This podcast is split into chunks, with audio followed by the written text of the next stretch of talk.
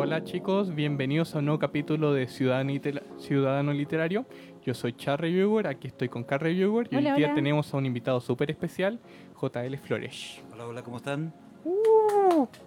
¿Saben algo curioso? Mi tío siempre me decía, ten siempre a un Flores al lado tuyo, que siempre te acompañaran. Dato curioso, mi mejor amigo es Nicolás Flores, así que Uy. siempre hay un Flores por ahí. Son como el Sam. Sí. Extraño, nunca había escuchado eso. Yo tampoco. seguramente porque No, Flor. es que mi tío se mandó un discurso y decía, no, siempre ten un Flores cerca tuyo, un Juan Flores, un José Flores, cualquier Flores es bueno. Bueno, acá estoy al lado tuyo. aquí estamos entonces en una nueva- un nuevo programa de Ciudadano Literario. Eh, El penúltimo de la temporada. El penúltimo de la temporada. Y no hace nada de frío día. No, para nada. Vamos, hagamos una recopilación de quién es José Luis Flores. ¿Por qué lo trajimos? ¿Por qué tiene que estar acá hoy? Eh, bueno, me habían dicho que era uno de los grandes referentes de la fantasía nacional y ya Ezequiel no me pegue, ya pedí el libro, lo estoy leyendo, por favor, estoy cumpliendo la tarea.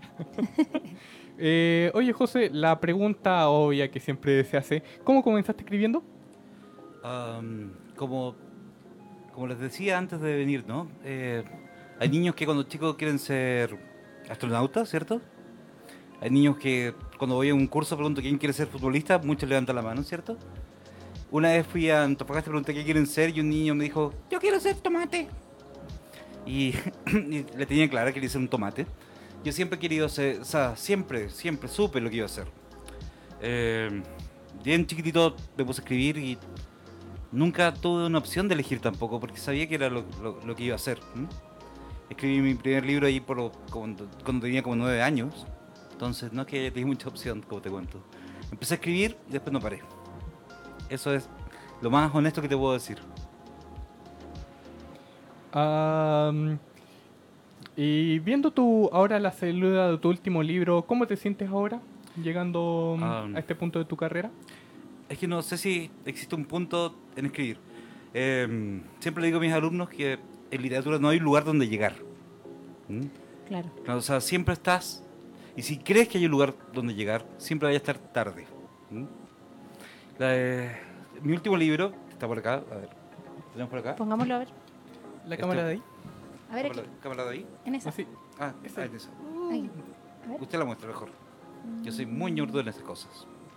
Por ahí. ¿Mm? Calíope. Bueno, sí. Calíope, eh, La Lobo del Otoño, es mi último libro. Lo traje para regalar. Después vamos a hablar de eso, pero Atento, atentos. Lo trajimos para regalarlo, ¿cierto? Eh, eh, es, es un capítulo más en, en- en- algo que necesitaba contar, ¿no? Eh, afortunadamente Calliope me permite, ¿cierto?, contar cierto tipo de historias que parecen eh, más livianas, entre comillas, pero en verdad eh, los jóvenes valientes, los niños valientes, me permiten llegar bien lejos en lo que quiero contar. ¿m? Más allá de la trama misma, porque la trama es muy secundaria para mí. ¿m?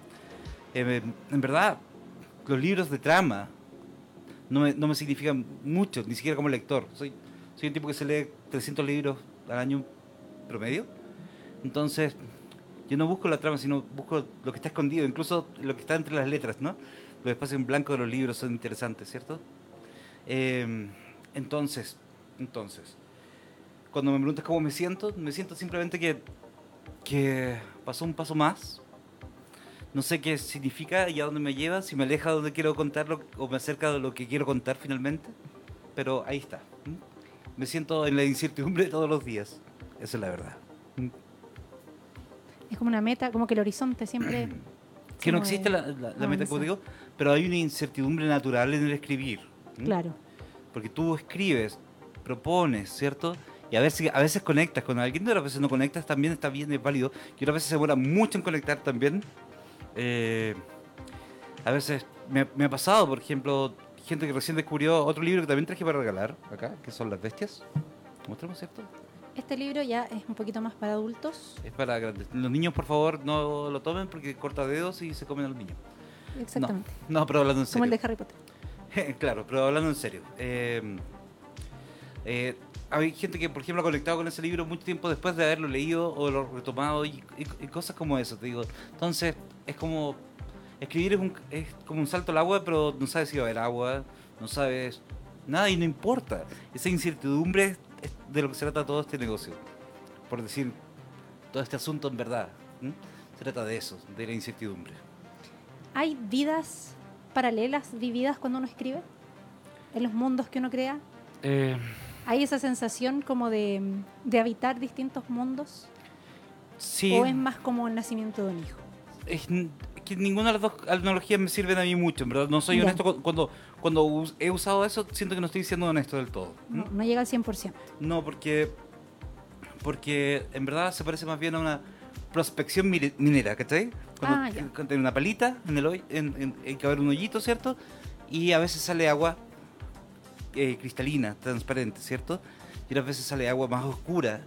Entonces, en esa búsqueda, ¿cierto? En- por esa agua, por esa, por esa energía vital, no siempre encuentras lo mismo. Entonces, es una prospección siempre. ¿m? Entiendo. ¿Mm? Es- es- eh, y por eso te digo, algunos libros de, eh, son tan distintos entre ellos. Por ejemplo, La Bestia y Cálipe son como de dos Claro. humanos distintos, Distintos, claro. pero soy el mismo humano. Entonces, la, la única explicación de eso es que la búsqueda es distinta, ¿cierto? Claro. ¿Mm? Ah, quería preguntarte por el tema de los mestizos, por el tema Ah. de Caliope. Ujú. Siempre me ha llamado la atención el tema de los mestizos porque, no sé, tengo como esa debilidad entre lo uno y lo otro cuando... Disculpa que, que interrumpa un poquito. Podemos partir contándole a lo mejor a la gente que nos está viendo quién es Calíope, si no han leído el primer libro, porque deberían Cierto. leerlo y llegar hasta el segundo. Puedes leer el segundo si leer el primero también. Ya, O sea, primer- antes de cualquier cosa, Caliope, quiero contarles. aquí está el primero. Bueno, Calliope, el primero es Agente Nunca Jamás, que lo escribí. Lo, haber escrito por el 2013, se publicó el 2016. ¿m? Ya. Eh, básicamente cuenta la historia de una chica que es, mitad- es media sangre, mitad humana, mitad troll, ¿cierto? En un mundo que esconde secretos, ¿cierto? Lo que tú llamarías los seres feéricos, las hadas, ¿cierto? Y mm, donde puedes encontrar, no sé, que el tipo que tiene la esquina es el trauco, que Thor maneja un camión. Claro. Eh, pero todo en este, en este mismo Santiago que conocemos, ¿ok? Bueno, eh, es, es un mundo donde la mitología, ¿cierto? Está viva. No es una cosa de los libros, pero es oculta, Es un. Santiago Underground. Claro, un Santiago underground. Bueno, Calliope es un agente.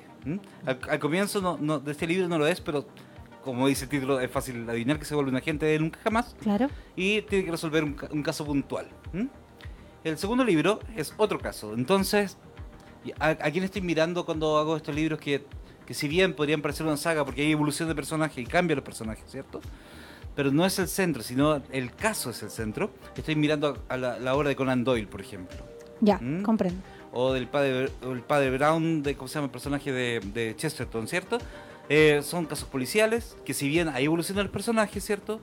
Eh, la- la- el centro está en la materia de descubrir. ¿m? Ah, ya. Es- eso es Calliope. Y ella eh, igualmente se trasluce alguno, se deja ver los conflictos, digamos, que podemos encontrar en el primero, como de que ella esté en el limbo entre dos razas, Sí, por supuesto, ella, ella es nosotros, Quiltros, al menos yo soy. híbridos, mestizos. Claro. Eh, amo, el, i- eh, amo el Quiltro como ser. Claro. Eh, ser chileno, ser un híbrido, ¿cierto? Somos parte de un centenar de mitologías, de historias, de narrativas, y además biológicamente también lo somos, ¿cierto? Hay, somos racialmente mezclados, hay, tenemos herencias europeas, indígenas, orientales, muchos, ¿cierto? Somos el quiltro sobreviviente. el quiltro sobreviviente. Entonces aquí vas a encontrar también otros otros temas, no solamente la, la, eh, este, este quiltrismo, ¿no? También vas a encontrar inmigración, migración en general, ¿no? Eh, eh, vas a encontrar cómo se adaptan los migrantes a la vida. Sobre todo, imagínate cómo se adapta un genio que viene de Medio Oriente. Je, Bueno, en Santiago. pues, un genio aquí en Santiago, que, ¿dónde se va a trabajar? A patronato. obvio. Claramente. O sea, bueno, eh, pero ese tipo de cosas que hago desde el humor para mí son bastante serios, ¿no? O sea, claro, es que está inserto en un, en un mundo real, no son si ciudades de fantasía como en... ¿Y si construyeran un muro en nunca jamás? Como un muro. Ah, No, Ah, ok. Bueno, pero en el fondo, eh, Ca- Calliope para- escribir Calliope para mí fue un alivio, ¿cierto? O sea, eh, no es como mis otros mundos como los de las crónicas de Bajo Raíz, que es un mundo completamente secundario. claro. Aquí es un mundo urbano y eso me permite al menos hacer conexiones más fáciles. con, cuando, con, con la, con la meta narrativa que tengo adentro, o que tenía yo al menos cuando escribí esos libros, ¿no? Claro, es que transitas más sencillo por las calles, digamos, de este, de este Así mundo. es, y le hago cariño un poco a la ciudad, que igual quiero mi ciudad. ¿m? Claramente. Me llama la atención que cuando fue tu presentación del segundo libro, eh, el concurso, donde estaba lleno de referencia de mito. Ah, bueno, eh, no, no- no todos me conocen, ¿cierto? Y parte de mi vida como autor eh, transita en, en escribir para distintos medios, ¿no? He escrito series de televisión, como te contaba hace un ratito, he escrito libros, eh, pero también he escrito juegos. Bien, ah, He escrito juegos. esa parte me gusta. Eh, donde me formé como escritor realmente eh, eh, fue en mitos y leyendas. Empecé por comienzos del 2002 a trabajar en una edición que se llamó Espada Sagrada, que iba en torno a los mitos del rey Arturo. Y estuve ahí por muchos años, hasta, hasta casi el 2008, ¿cierto? Y después, hace poquito, no hace poquito, ya hace un par de años ya, volví con una edición que se llama Camelot, que también es del Rey Arturo. Volví a Mitos y Leyendas, ¿no? Y a propósito de Mitos y Leyendas, como también habíamos hablado un poquito, traje un tercer regalo. Y esto es, Pongámosle acá, está hermoso. no sé si les gusta a los chicos que ven el programa, es, mi, es nuestro homenaje desde Mitos y Leyendas a las grandes letras universales, eh, especialmente de los periodos isabelinos y de la era de oro del siglo de oro español, ¿cierto? Tenemos a Lope de Vega, Cervantes, tenemos a Shakespeare, a Marlowe, como generadores de historias, no como personajes, sino que ellos son oros que generan historias.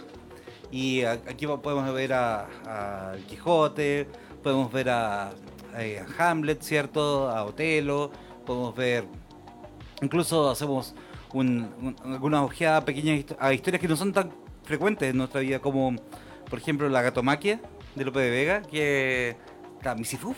Qué bueno. Todo el mundo conoce Misifuf. Espectacular. bueno, Misi- eh, Misifuf es un, es un gatito que da pie también, es parte de la tradición como del gato con botas, Del gato con botas, claro. Bueno, eh, Tinta Inmortal es eso. Además, Tinta Inmortal tiene una gracia. Todo el arte está hecho mirando el Art Nouveau. El Arnubó, sí, dice aquí clarito. Claro, eh, lo- los productos que hacemos como Tinta Inmortal, y ahora estoy trabajando en uno que no puedo contar. También hicimos uno Steampunk. Le damos un, un matiz distinto. Voy a poner aquí de nuevo para los que se vengan incorporando a la transmisión. Se va a regalar aquí en Ciudadano Literario. Bueno, es, no, sé, no sé cómo sortean ustedes las cosas, pero, pero, pero me da la, la oportunidad a mí de contarles que mi, gran parte de mi información au- autoral viene de la mitología, ¿cierto? Tú puedes creer que un país se ordena, una nación se ordena con las leyes, se ordena con la religión, y todas esas cosas es verdad. Pero lo que nos hace un solo país son nuestros mitos fundamentales. Lo que nos vuelve una nación. Claro, una nación o nos vuelve una gente en común, un lugar común. Eh, los clubes deportivos tienen mitos importantísimos, con eso Claro. se juntan.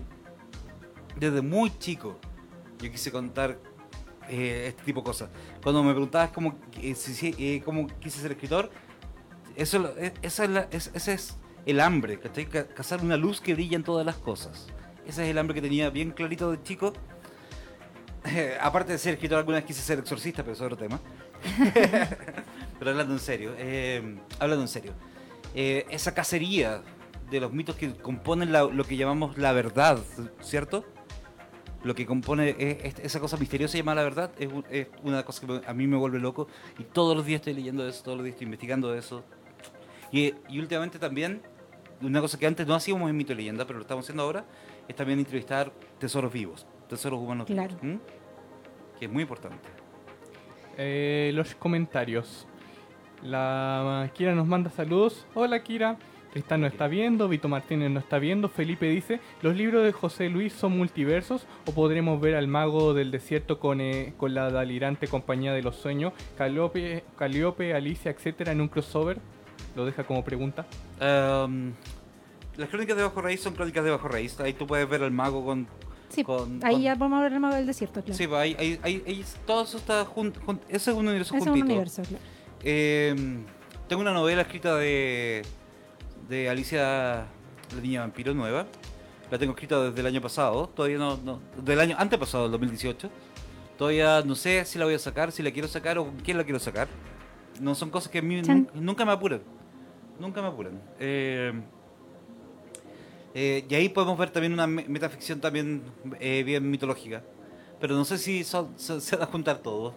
Es curioso porque yo la verdad yendo a diferentes presentaciones de libros Mm. me encuentro con personas fans de Alicia la niña del vampiro y dicen, "Oh, por Dios, quiero que saque el pe- quiero que saque otro." Como que me encuentro ahí con la gente Bueno, eh, por aquí tenemos unos libritos de Humankind, ¿cierto? Eh, no sé si los puedo ¿Lo mostrar. podemos si poner se- por acá? Kira nos dice, tengo tantas ganas de leer Caliope. Sí, como todos. Eduardo Espinosa dice lo más grande de Flores. Oh, gracias, Eh, gracias. Eh, Quimera. Bueno, voy a hacer esta pregunta, la verdad es que lo amo. De verdad, amé este libro de principio a fin. Como que lo he leído varias veces, lo releo. De, de hecho, varias cosas que me quedaron como en duda, Mm. tengo como mis... pro- Bueno, tenía mis propias teorías, creo que ya las he ido olvidando. Bueno, pero, pero lo que te quería contar es que quizás a veces no uno no junta todas sus, na- todas sus narraciones, ¿cierto? No, no hace un mega crossover, pero sí se van influenciando. Por ejemplo, Alicia de Vampiro es inmediatamente responsable de que exista eh, el estilo de Humankind. Primero que nada, porque Sergio Lantadilla, ¿cierto? El, el, el dibujante en, en Alicia y también es el dibujante principal en Humankind y el que, el que impregna su, su estilo, ¿cierto? El editor gráfico. Bueno, cuando en algún momento Salo estuvo interesado en, en Alicia, menos mal que no la vendimos, eh, eh, quedaron con ganas de trabajar con, con- con el estilo de Sergio y, y eventualmente también con, mi- con mis historias. Y eso derivó de Humankind finalmente. Entonces Human y Alicia son parientes. Si, son, si bien son formas de narrar muy distintas, eh, Humankind es, es más pesado literariamente, es, es más denso literariamente que Alicia, entre comillas, eh, tienen una raíz urbana bien común. O sea, bien en común entre ellos. Porque me pasaba que yo por esos días yo estaba haciendo clases, ¿no?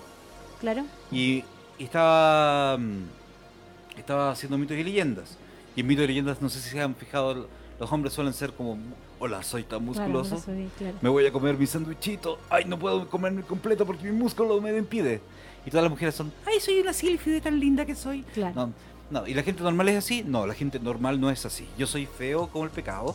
Y veía como a, a mis alumnas y alumnos le hacían bullying y ese tipo de cosas. Claro. Muchos años atrás. Esto, estoy hablando del 2005, 2000, 2004.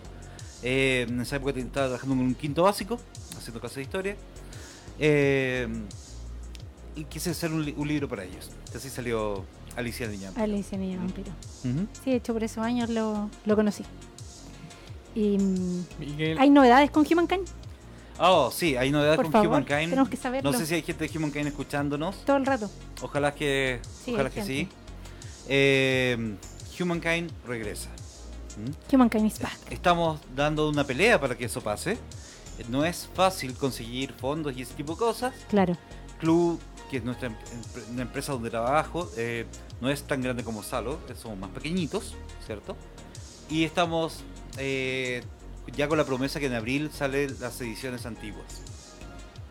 No queremos hacer eras como en mitos y leyendas, sino queremos que todo el juego desde el comienzo se pueda jugar. Entonces va Radix, por ejemplo, que es una edición que es como descompensada, ¿cierto? Va a tener que ser un poquito compensada con el resto. Y además te puedo prometer que en agosto va a haber una edición nueva. Uh, aquí están muy contentos. Nos habla Miguel Ángel Adofachi. Sí, Lo siento, Miguel, si no pronuncio bien. Acá estamos, el séquito de jugadores de Humankind. Muy bien. Están presien- presentes escuchando acá Ciudadano Literario. grandes flores. Eh, voy a mostrarles el otro libro acá de Humankind por si alguien lo leyó. Son lo cuatro tuvo, libros, lo pero- quiere. Ese es Acracia. Gustavo Escobar Contreras, Flores, te amamos, gracias por todo y millones de gracias por Humankind. Qué buenos son los libros de JL Flores con corazoncito. Felipe Reyes, oh weón, justo iba a preguntar por esos libros de Humankind, ese mismo de los quimeras se me perdió hace años. De hecho, a mí también se me perdió Quimera. Tengo los otros tres. No sé qué pasó con mi Quimera. Alguien fue a la casa y se lo peló. Ah, Pero esas cosas pasan. Bueno, Human es un. Para mí también fue. Mira, Mitos me formó en rigor, ¿ok? Y en, en Mitos me formó en el. En, en la constancia de escribir. Por eso digo, yo escribo 5.000 palabras todos los días, ¿ok? Pero mi primera incursión seria.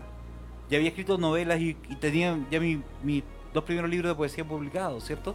Pero mi primer libro, mi primer novela, ¿cierto? De largo aliento fue Humankind. ¿m? Porque si tú juntas todo, es una novela de 600 páginas o más, ¿cierto?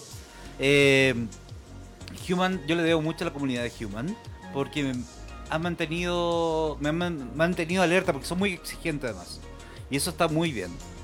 Son lectores muy conectados, que además que le- les interesan los personajes, pero no solamente como como seres, eh, eh, como digo, por su belleza o, como, como, como una actitud simplemente literaria, sino como seres ontológicos, que tienen una finalidad, ¿cierto? ¿Mm? Entonces, no se quedan solamente en lo óntico, son, son, son, son lectores bien profundos, aunque sean jugadores, también son lectores muy profundos y por eso yo les doy la gracia a ellos. ¿Mm? Yo, por ejemplo, cuando estaba con mi amigo Daniel Torres, cuando éramos un poco más jóvenes, cuando estábamos en el liceo, yo quería saber eh, un poco más acerca de Baltazo y él quería saber un poco más acerca de Anita y como que nos hacíamos nuestras propias teorías y conversamos largo Excelente. tiempo así. Es- esa, es- esa metaficción eh, es, bi- es bien interesante. Por ejemplo, no sé, ustedes, si ustedes han leído profundamente a Poe, por ejemplo, a Edgar Allan Poe, ¿cierto? Sí. Ed- Edgar Allan Poe no, no sobreexplica las cosas, No. ¿cierto? Te deja, no, no, no te te deja ahí. Claro, no te cuenta sobre un vampiro enamorado, ni, ni ninguna de esas tonteras, ¿cierto? Perdónenme los fans de Crepúsculo, pero no. Eh, Brillan. brillan, claro, los vampiros de Crepúsculo. No, pero Edgar Allan Poe deja más preguntas que respuestas. Sí, te asoma como al borde del abismo. Exactamente, y eso es literatura, ¿cierto? Una conversación con el autor y su tiempo. Eh, y eso te pasa en otros géneros también, Balzac, cuando tienes narradores poderosos que desgarran la, la realidad. Son muy Sí, claro. intensos. Intenso, y eso me, me- me- En fin, hay que leer de todo, hay que leer mucho y hay que echar a los libros a pelear a la cabeza. ¿Mm? Eh, acá tenemos algunos comentarios y preguntas. Eduardo Espinosa Jaro dice, maestro, ¿por qué no volvieron con los mazos básicos de Humankind? Porque no se puede. Todavía. Todavía. Not yet. Pero paciencia, quién sabe. Eh, no, hablando en serio, que de a poco. Eh. Piensen que a, a los fans de Human ya, ya varios más Quest, eh, una labor editorial no es tan fácil. Claro, no que llegar y lanzar las cosas. Claro, por- mucha gente me pregunta, oye, José Luis, ¿por qué te demoraste tanto en escribir esta novela? No, si la novela la escribí tres meses, se demora en publicarse, en imprimir, se demora muchas cosas. Hay que diseñar, editar, Hay un hay montón de cosas que hacer. detrás, hay trabajo. hay que corregir, ¿cierto? No, y hablando, y, y, y- y piensen, Human está volviendo. Todavía no sabemos cuánta vida más le quede, cuánto, pero es un esfuerzo. Entonces se puede sacar lo que se puede sacar. Ok, seguimos entonces con Minchan Kitamura, dice acá la gente de Humankind haciendo presencia. José Banduk La Josa dice que Humankind nunca murió. No, nunca ha muerto porque, como te digo, vive poderosamente en, en la gente que juega slash lee. Y sigue. Y escriben. la gente sigue juntándose y sigue... Así es, nosotros todos los viernes en Casa Club, aquí al ladito, ¿cierto? En José Miguel Infante 1251, o lo dije bien. Eh, eh, todos los viernes eh, hay juntas de puro conversar y todos los sábados hay torneo. Ah, espectacular para los que se quieran sumar a Humankind, no lo conozcan o están jugando con sus cartas solitos en su casa. Así es. Se pueden Mm. sumar. Sebastián Adolfo Winterhuerta dice, ¿alguna papita con relación a la historia de Humankind? Bueno, eh, la próxima edición se llama Colosos. Chan, Colosos, ¿lo dije claro? Colosos. colosos. Mm. Escuchen, Sí, escuchen. para, para los que no, no me conocen tan bien, eh, tienen que saber, yo tengo Parkinson, entonces a veces se me enreda la lengua. Yo hago esfuerzos, voy al fonoaudiólogo, pero si no se me entiende algo, pregunten y yo no me ofendo, para nada. ¿m? Pero hablando en serio, sí, eh, sí, Colosos se llama la próxima edición, trae algunas, algunos, algunos eh, agregados al juego, pero básicamente es, es una edición donde que alguien que nunca ha jugado puede empezar a jugar de todas maneras. Ah, maravilloso. Es una no- es, es una mm, edición, digo decir novela, pero porque cierto, es una edición eh, de carácter de épico limpio, en el, sen- en el sentido de que plantea héroes, villanos y, y, to- y todo lo que puede haber en el medio, Claro. eh, claramente. ¿Mm? ah, ya está bien Ok, definido. eh, sí, eh, por supuesto muchas historias van a conti- eh, continuar, por ejemplo, hay personajes que regresan, puedo decirles que un hombre la- llamado Lázaro re- regresa, ¿cierto? Con ese nombre tenía que regresar. Tenía que volver, claro. Eh, pero no les puedo contar mucho más del- de, de lo que viene, ¿no? Sin spoilers. No, porque porque quizás se desinflen, les guste, no les guste, pero yo prefiero que lo descubran y que después me tiren tomate si no les gusta. Ya están. Humankind serie animada, dicen. Ah, no lo sé, no, no estoy trabajando en eso. He hecho series animadas, una que se llama Pequeño Héroe. Eh, iban a ser 12 capítulos, terminaron siendo 18 capítulos y casi morí en el Y intento. nos contaban que era. Nos contabas que era furor así, tenías que seguir trabajando. Todo- eh, no dormíamos mucho. y eso que yo no soy ilustrador ni animador, los animadores, esos- ellos sufrieron mucho más que nosotros. Eh, tanto sí fue que después tuve que irme a trabajar a la India y, y cambié totalmente el chip de... No, me voy de aquí, no lo soporto más. Sí, y ahí escribí el, el Mago del Desierto, ¿no? Claro. De- Bueno, pero mm, eso. Comentan por acá, aguante mi caballo Baltazo. Paltazo. Aguante Baltazo. Y- Hashtag Baltazo Forever. I love Baltazo. Tatuaje. Aguante Lázaro Vieja, no me importa nada. Dicen, ya están felices entonces los fans Sí. con el regreso de Humankind. Bueno, también mi calzo regresa, eso también puedo contarles. Eh, Muy bien. También llega un señor llamado Moloch. Pero Moloch no cabe en una sola carta.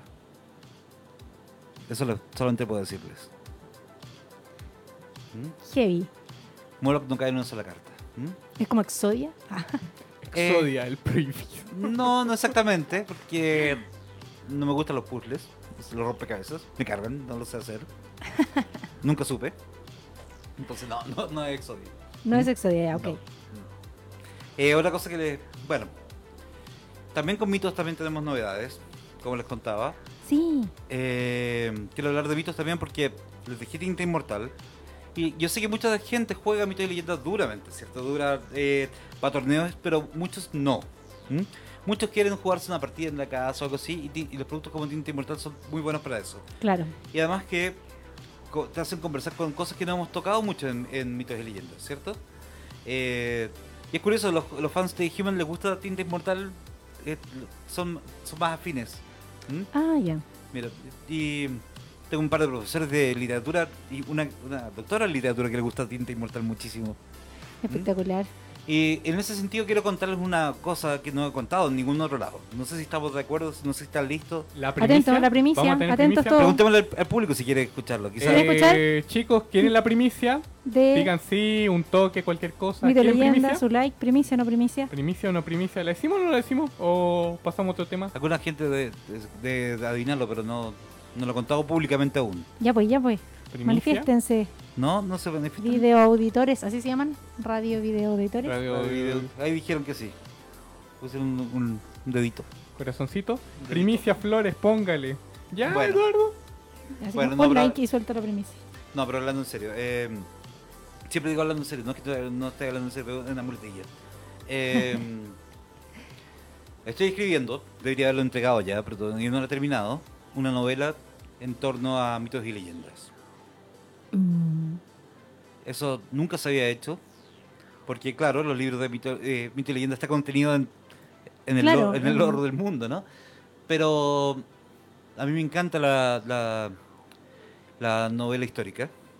Acabo de terminar una novela histórica de otro tema que quizás podamos hablar más ratito. Eh, sí, Eh, me encanta la novela histórica y también me gusta la fantasía, como lo pueden ver en mis libros, ¿no? claramente. Eh, entonces quise traer un poquito de esos dos mundos, ese mundo mitológico, ¿cierto? Que tiene mito leyendas, obviamente, parte del nombre, y también es el contexto histórico. Y este pasa en el Renacimiento. ¿Mm? Muy bien. Y el Renacimiento es, un- es una época axial que nos deja tocar todas las demás épocas Sí, sí, porque anteriores. está justo ahí. Las anteriores y además es la gente cree que el oscurantismo y las magias eh, fueron de la Edad Media baja, pero mentira. El mismo humanismo que crea la ciencia crea las magias. Es como una bisagra de la humanidad. el- Exactamente, el es, es maravilloso. Y las cosas que he descubierto, las conversaciones con profesores, no solamente en Chile, estoy trabajando con, con una profesora eh, que está en, en Florencia, que me está ayudando también en la parte no histórica de- de- del personaje principal, que no voy a decir quién es todavía. Eh, no en la vida que es conocida, sino en, la, eh, en los secretos, ¿no? En, en los papers que, eh, de, que te cuentan la OB, las amistades entre los artistas de la, de la época. Claro, Mm. una cosa un poco más anecdótica, a lo mejor, pero más cotidiana, más Coti- aterrizada. Tiene cosas eh, eh, aterrizadas, anecdóticas y también este meto monstruo que son los, las criaturas de, Claro. de- por ejemplo, te, puedo contarles que aparece, aparece Azrael, el ángel de la muerte, ¿cierto? Que no está dentro del canon cristiano, pero sí, Claro. Pero está en en los canos anteriores.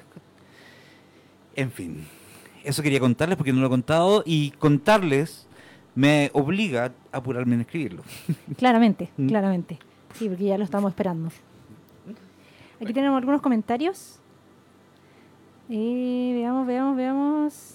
El For Fun o For Fun es lo mejor para conocer amigos. Así es. Eduardo Espinosa Jaro dice, maestro, lo recomiendo leer El aliento de los dioses, El aliento, yo creo, de los dioses Ujú. y El antris de Brandon Sanderson. Ah, sí, me encanta Sanderson. No soy un acólito de él, porque hay, hay autores que, so- eh, que marcan a, sus a, su, a sus lectores, eh, sobre todo en, la- en fantasía. Yo, yo no soy tal lector de fantasía. Eh, leo mucho y también leo, y leo algunas cositas elegidas donde puedo vuelo literatura. Ya. Y en Sanderson se huele li- literatura, al menos un par de libros, sobre todo los primeros, son maravillosos. Eh, y ahí, ahí sí leí fantasía, pero no soy no soy un, un, un tipo que se cierre en, en- en un género. Yo tengo amplio lector, decía más que ando con un libro sobre Maquiavelo ahora, por ejemplo. Yay. ¿Mm? Sí, de hecho, me sorprendió cuando te estaba investigando en Goodreads la cantidad de textos que tenía así de manera variada. Porque encontré que algunos escritores eh, o eran solo ciencia ficción, solo terror, así. No es malo, ellos se manejan Sí, en por eso, supuesto. pero me sorprendió tu gran variedad. Es que es parte del hambre. Sí, Es parte del hambre. Yo no podría ser honesto escribiendo una sola cosa. Y por eso tengo dos nombres, ¿no? J.L. Flores para escribir cosas para jóvenes y fantasía. Y, Jo- y José Luis Flores para escribir cosas como las bestias. ¿te puedo hacer una pregunta? Todas las que preguntas que noté estoy. cierta, cierta polémica cuando la gente por JL Flores pensaban que eras mujer. Am, no, es que mucha gente confundía a la Dani, que es la editora de, de, de Loa, con la. con. ¿Cómo se llama? Con. con. con la autora de Calliope, porque ella salía mostrándolo mucho, y además se disfraza y todo, y, Mm. y es- cariño a la Dani la, la adoro. Em, pero. y otra cosa, porque también los hombres no, no deberíamos escribir co- que desde el punto de vista de una mujer y, y- y estupideces como esas Ah, que nunca, que nunca, he- nunca he pescado. Eh, ustedes saben que Calupe es, es un acto de rebeldía. Lo- la, la- la editorial, hay editoriales que publican mis otros libros. Tengo libros en varias más, SM, Random House y, y- en otras más, ¿cierto? Eh, una de esas editoriales, una editorial grande que haya publicado otros libros míos, eh, no quiso publicar Calliope porque era mujer, ¿cierto? Me dijeron, nos encanta la novela, pero cámbialo y que sea un hombre. Porque las niñas leen personajes masculinos y femeninos, en cambio los hombres no leen personajes femeninos. Entonces eso es como... Bueno, es repetir el estereotipo también de que las mujeres escriben para mujeres y Así solamente es. como para juntarse a leer las novelitas y... Eso ya, a mí me apesta porque además los niños y las niñas tienen derecho a tener heroínas. Claramente. como la ficción es una puerta para, para evaluar la realidad, ¿cierto? Entonces yo tengo que poner, eh, tengo que mostrarles que pueden, un niño puede admirar una, una niña, a una niña, una mujer, una heroína. En fin, en fin. Bueno, Eso eh, fue parte de la pelea que se dio pa- para que existiera este libro. ¿tú crees que eh, esa tendencia eh, a ser más heterogénea en estas presentaciones de heroína y de distintos libros y de escritores y sus personajes eh, va en aumento o todavía queda en la literatura harto nicho con estereotipos ya yo para mí son anacrónicos Sí, eh, en verdad ha cambiado, pero lo que no ha cambiado es como, es como narramos. ¿m? Ujú. Mu- ¿Por qué te digo que no leo tanta fantasía? Es porque un autor me dice, yo escribo literatura X. Entonces yo dije, ah, en este libro va a pasar esto, esto, esto y esto. ah Y claro pasa es- eso, eso y eso y eso. Y después cuando un lector, muy acostumbrado a eso, agarra un libro que no es de eso, eso y eso y eso, qué malo el libro, está mal formulado, no terminó como yo debía haber terminado. ¿Cachai? Pasa caleta. sí muchísimo Eh, por ejemplo, eh, en una muy buena alumna mía, muy buena alumna mía, eh, del, co- del colegio, de, se leyó Carmila de Le Fanu que es una historia de vampiros que precede Sí. a, a Drácula, A ¿cierto? Drácula, sí. Y le cargó porque no hay amor entre vampiros que brillan, entre comillas. Estoy, o sea, estoy haciendo un, un- un- Claro, como un estereotipo. ¿no? un claro, estoy haciendo un estereotipo, pero en el fondo sí, ella quería ver que Carmila se enamorara eh, y se fueran de, de- a vivir en el Claro, bosque. como dicen pareja- en, la, en esos videos, lo más importante es el amor, el amor heterosexual. Exactamente. Y eso es tener bullshit. eso. Eso es basura.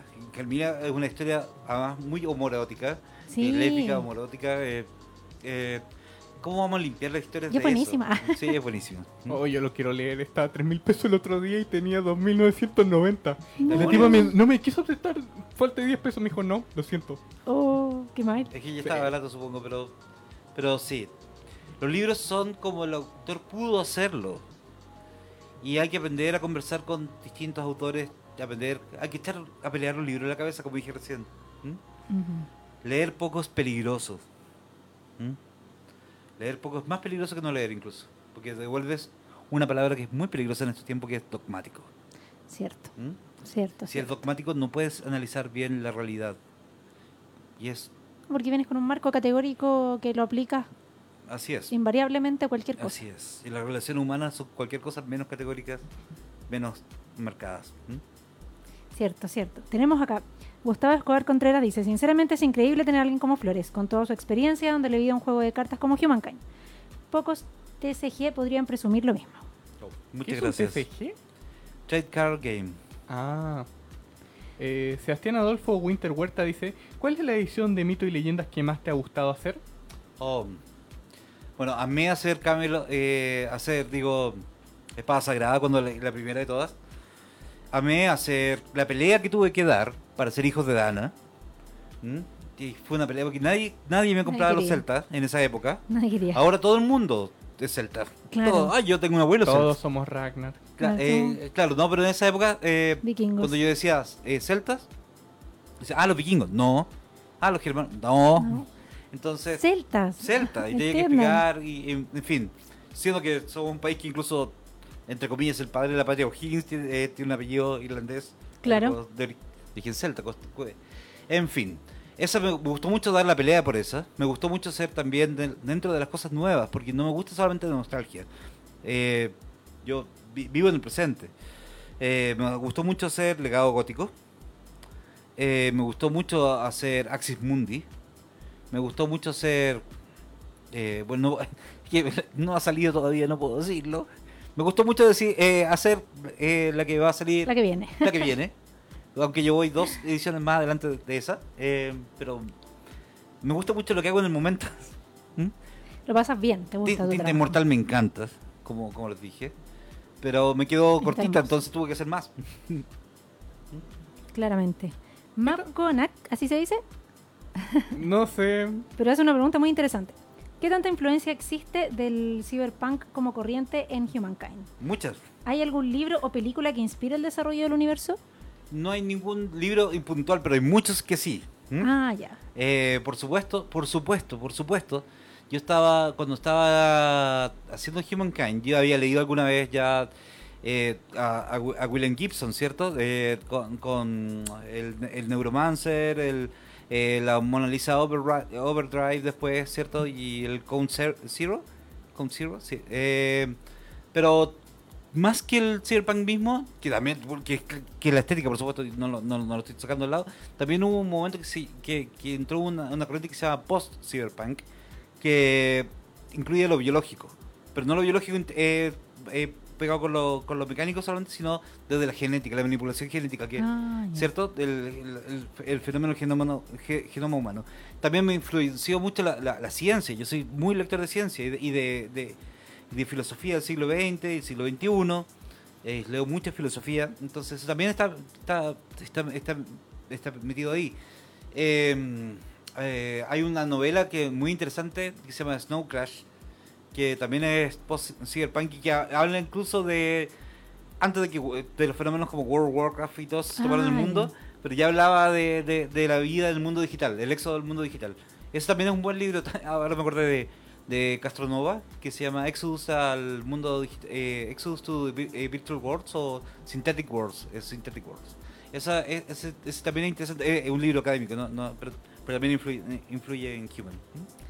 Maravilloso. Entonces ahí tiene su respuesta eh, A ver si quiere- Mapcoanac, digamos, porque, bueno, si a lo mejor te llama la atención alguna de las cosas que mencionó José Luis para que puedas ahí leerlo, William buscarlo. Gibson está traducido. Eh, eh, eh, Cromo Quemado eh, eh, está, está en español y En son cuentos bien sí. buenos, sí. ¿Mm? JG Ballard también, también lo recomiendo ya, para distopía. ¿Mm?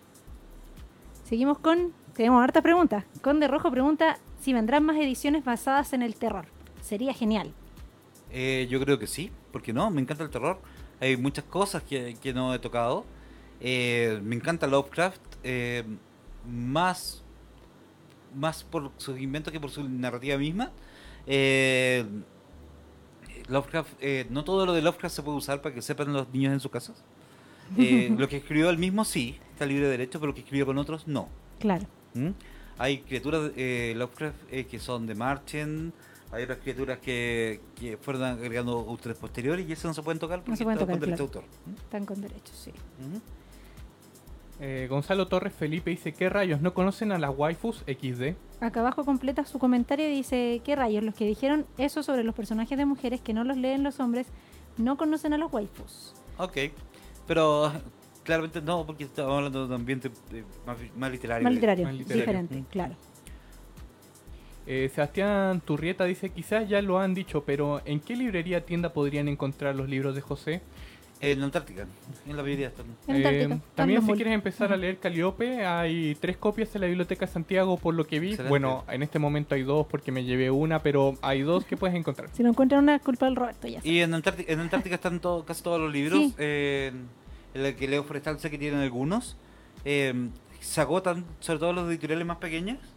eh, se agotan. La última vez vi que ya no quedan casi las máquinas de hacer ángeles, por ejemplo. eh, Sí, Esa está casi agotada. y afortunadamente las bestias tiene una edición nueva, ¿cierto? sí, Eh, sí, la que yo tengo es distinta.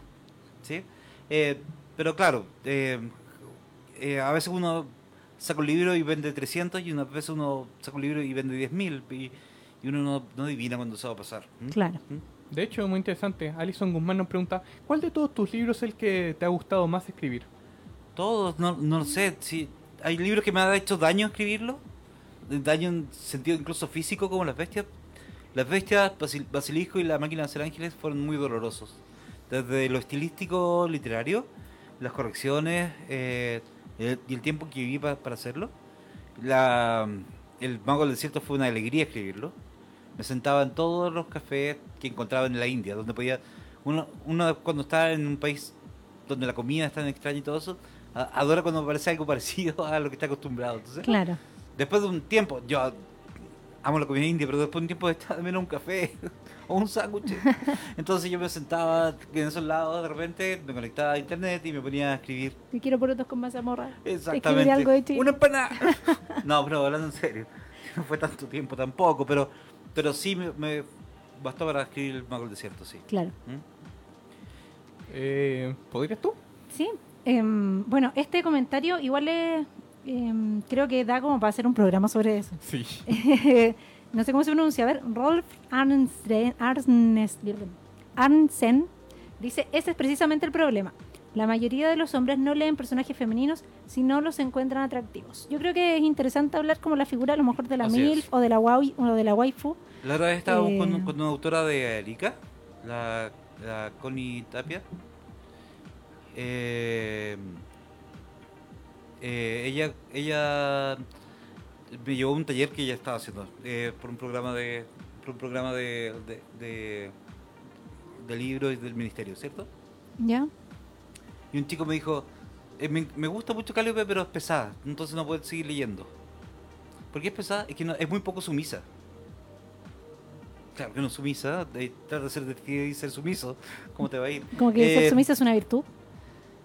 Es curioso. La mujer se volvía pesada en cuanto no era sumisa y cuando no cumplía un rol. Claro. Es- son súper peligrosos esos, esos estereotipos. Yo no los voy a fomentar, por lo menos. Yo creo que eso da así para un programa entero, como para analizar eh, los personajes que son favoritos de los hombres, bueno, en todo tipo, en todo tipo de, Claro. de creación, digamos. Calliope tiene cachos, es segura de sí misma y es, y es coja, así que... No, no, no es la mina rica que, que andan buscando si, Claro. si necesitan como para admirarla. Pero tiene, tiene otras muchas cualidades dentro de su personalidad. Es bonita también. Pero Hay que decirlo, claro. Es bonita, pero no es, no es Claro. un top model. Miguel Ángel Adofasi, ¿puedes dar algunos, no todos, nombres de los ilustradores que vuelven a Humankind para Colosos? Tendrías que preguntarle a ellos. Eh, Gatoko Abenomiset, ¿has pensado en escribir un libro relacionado con Humankind? Eh, aparte de los cuatro libros que ya existen, sí, por supuesto. De hecho, existió una novela que se llama La novela de Koch, que está en internet, eh, casi completa. Eh, existió Calixto, alguna vez que fueron algunos cuentos sueltos de internet también. Y ciertamente también tengo escrito un par de cosas ahí. Y si a la novela de mitos y leyendas le va bien, ¿Le va bien? Claro. podemos hacer la novela de Humankind también. Viejo, te compraría la novela y te compraría 10 copias. Ahí lo dejo. Conde Rojo dice, los libros de Badadi podrían ser parte de mito y leyenda, eso sería explosivo. Ah, un. Ah, Jorge es mi amigo, mi súper amigo hace muchos, muchos, muchos años. Muchos años antes de que ninguno de los dos fuera conocido. Eh, él tiene su mundo, yo tengo el mío. Eh, y, y así es, así nos, mantiene, nos mantenemos amigos. Ya, está, está difícil el crossover. Dice, ¿cuándo la historia secreta de Chile escrita por Flores? Ah, eso es interesante. Yo tengo, tengo un par de libros de no ficción no publicados todavía. No, no me quiero sumar a eso. a- por eso somos, por eso con los amigos uno es amigo, porque uno no se anda pisando los callos. Claro. Pero yo tengo un par de libros sobre bandidos chilenos. ¿Mm? Ah, no es malo. No, es- no- yo- como les digo, yo no me preocupo mucho por publicar. Yo soy feliz si un, un libro mío sale el- en el año. Eh, y así me he mantenido desde como el 2008, más o menos, una cosa así. Entonces, tranquilidad, ya, bien, ya vendrán. Existen libros de no ficción escritos por mí, sí. ¿Mm? Eh, chicos, nos van quedando solamente 5 minutos antes de hacer las despedidas. Solo les quiero decir que todo esto lo vamos a sortear en un pack, el super pack JL Flores. Lo vamos a sortear por Instagram. Muéstralo, muéstralo, muéstralo. Marta, Pero, por favor, ¿podrías? eh, ¿Puedo hacer una acotación? Hay que ver más o menos si lo sorteamos como pack, porque No, yo, este yo preferiría so- es más solito para- porque... ¿Cada sí. uno? Sí, porque Sí. son, son muy apuntan a distintos. distinto público. Ujú. Así es. Las bestias es un... es las un- bestias. Las bestias yo siempre prefiero que sea una persona mayor, que puede ser una- un joven adulto, puede ser mayor de 17, ¿no? Pero, Eh, pero lo pondremos dentro de la descripción. Claro. Calliope, no importa si no leíste el primero, Puedes leer el segundo. puedes leer el segundo. El primer, de hecho, el primer capítulo, el capítulo cero es igual de los dos libros. Eh, y también el tercero, porque no sé si les conté, pero yo escribí, escribí primero el tercero que el segundo. Eso- Oh. es- esas cosas pasan. Sí. Es como Star Wars. Ya, que- ah, claro. No, no, es porque iba a ser el, el tercero y iba a ser el segundo. Y de de repente mientras corregía el tercero dije, no, mejor esto. Esto da para otro libro. Y Tinta Inmortal, para los jugadores casuales de mitos o lo que sea, o que quieran simplemente tener un objeto bello, porque es muy bello. Y no, lo digo, por- Hermoso, sí. y no lo digo por mi trabajo, lo digo todo lo contrario, lo digo por el trabajo de los, de los dibujantes que están ahí, los ilustradores, haciendo un muy bello trabajo. Mm, ¿Mm? está hermoso, está hermoso. Uno más bien fue un filtro de investigación nomás en ese sentido. Claro. ¿Mm? Ah, José, eh, 30 segundos de descargos. ¿Algo que quieras decir? Oh, mm, simplemente muchas gracias por, por invitarme y darme la oportunidad de parlotear. Eh, los invito a leer, los invito a ver, a, experimentar distintos, distintos mundos que les propongo y humildemente, porque en verdad, en verdad uno solamente puede proponer y arrojarse al agua, como, como les dije, ¿no?